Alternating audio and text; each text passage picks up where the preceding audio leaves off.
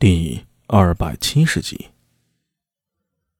永辉元年的中秋很平淡，无风无雨，就这么悄然无声的度过。不过，对于普通百姓而言，无风无雨就是最好的节日。毕竟，没有谁愿意整日生活在动荡和恐惧不安里。平平淡淡，有时候也是难以求得的。在一个风和日丽的日子，苏大为搬家了。他们没有大操大办，只雇了一辆马车，装上了行李，然后一家人悄无声息地进入抚心坊太子巷的新家。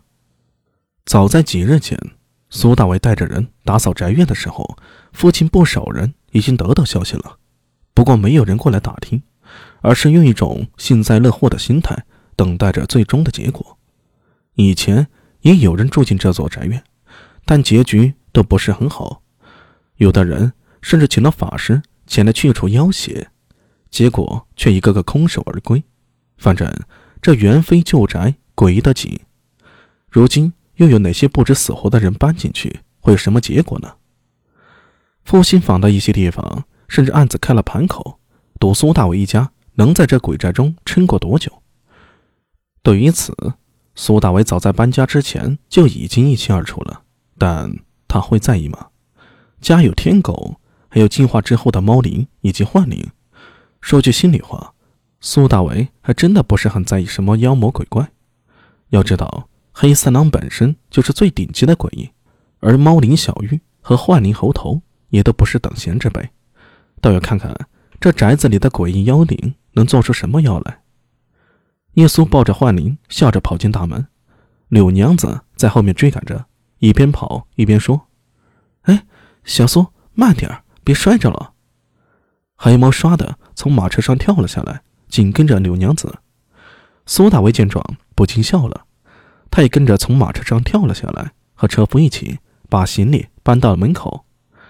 那马车夫把行李卸完之后，立刻就赶着马车走了。很显然，他也知道这鬼宅的传说，不愿意在此停留，更不要说帮苏大为把行李搬进去。进鬼宅嘛，那绝对不存在。看着车夫匆匆离去的背影，苏大为苏大为忍不住摇头笑了。他看了一眼跟在他身边的黑三郎，然后把两个小包裹挂在他背上，拍了拍他的脑袋。汪，黑三郎叫了一声，就驮着包裹窜进了大门。苏大为则弯下腰来，准备把箱子搬进去。哎，这不是阿弥兄弟吗？苏大为直起腰来看了过去。就见尉迟宝林走了过来，他愣了一下，忙拱手道：“哦，尉迟校尉，你怎么来了？哦，我今天休息，正说去找狮子吃酒，没想到……哎，怎么的？你这是搬家了吗？”尉迟宝林一脸困惑之色，看了一眼苏大为身后那洞开的大门。苏大为点了点头，说道：“啊，是啊，之前老宅子被朝廷征用了吗？”县君就把这宅子分给我，算是补偿。嘿，这宅子还挺好，就是有点大，比我家原来的老宅子大了几倍呢。尉迟校尉也住在复兴坊吗？哦，是啊，是啊，我家就住在隔街，几步路就到了。哦，那还挺近的。呃，怎么要我帮忙不？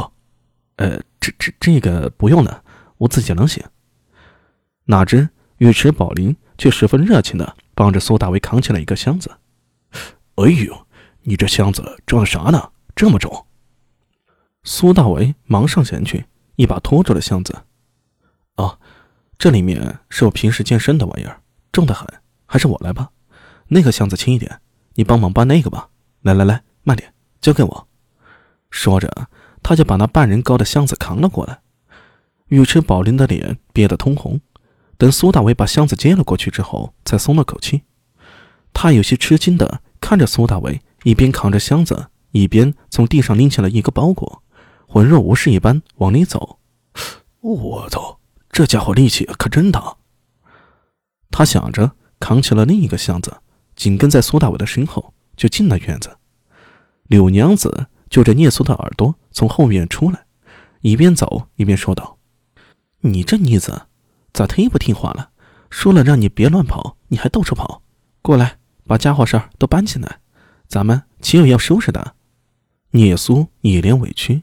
不过，当他看到苏大为扛着箱子拎着包裹过来，立刻笑着跑了上去。